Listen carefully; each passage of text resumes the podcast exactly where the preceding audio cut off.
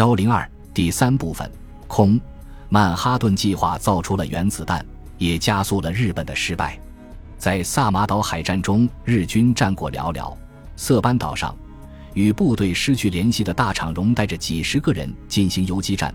在洛斯阿拉莫斯，蒂贝茨带领手下驾驶 B 二十九轰炸机进行投掷原子弹后的逃生演练。继杜里特尔空袭东京之后，美军再次火攻东京。冲绳岛战役彻底消灭了日本海上和空中力量，为二战胜利奠定了基础。然而，手握终止战争决定权的日本人却不愿按下停止键。当保罗·蒂贝茨驾驶的 B-29 轰炸机从空中驶过，广岛成为一片废墟。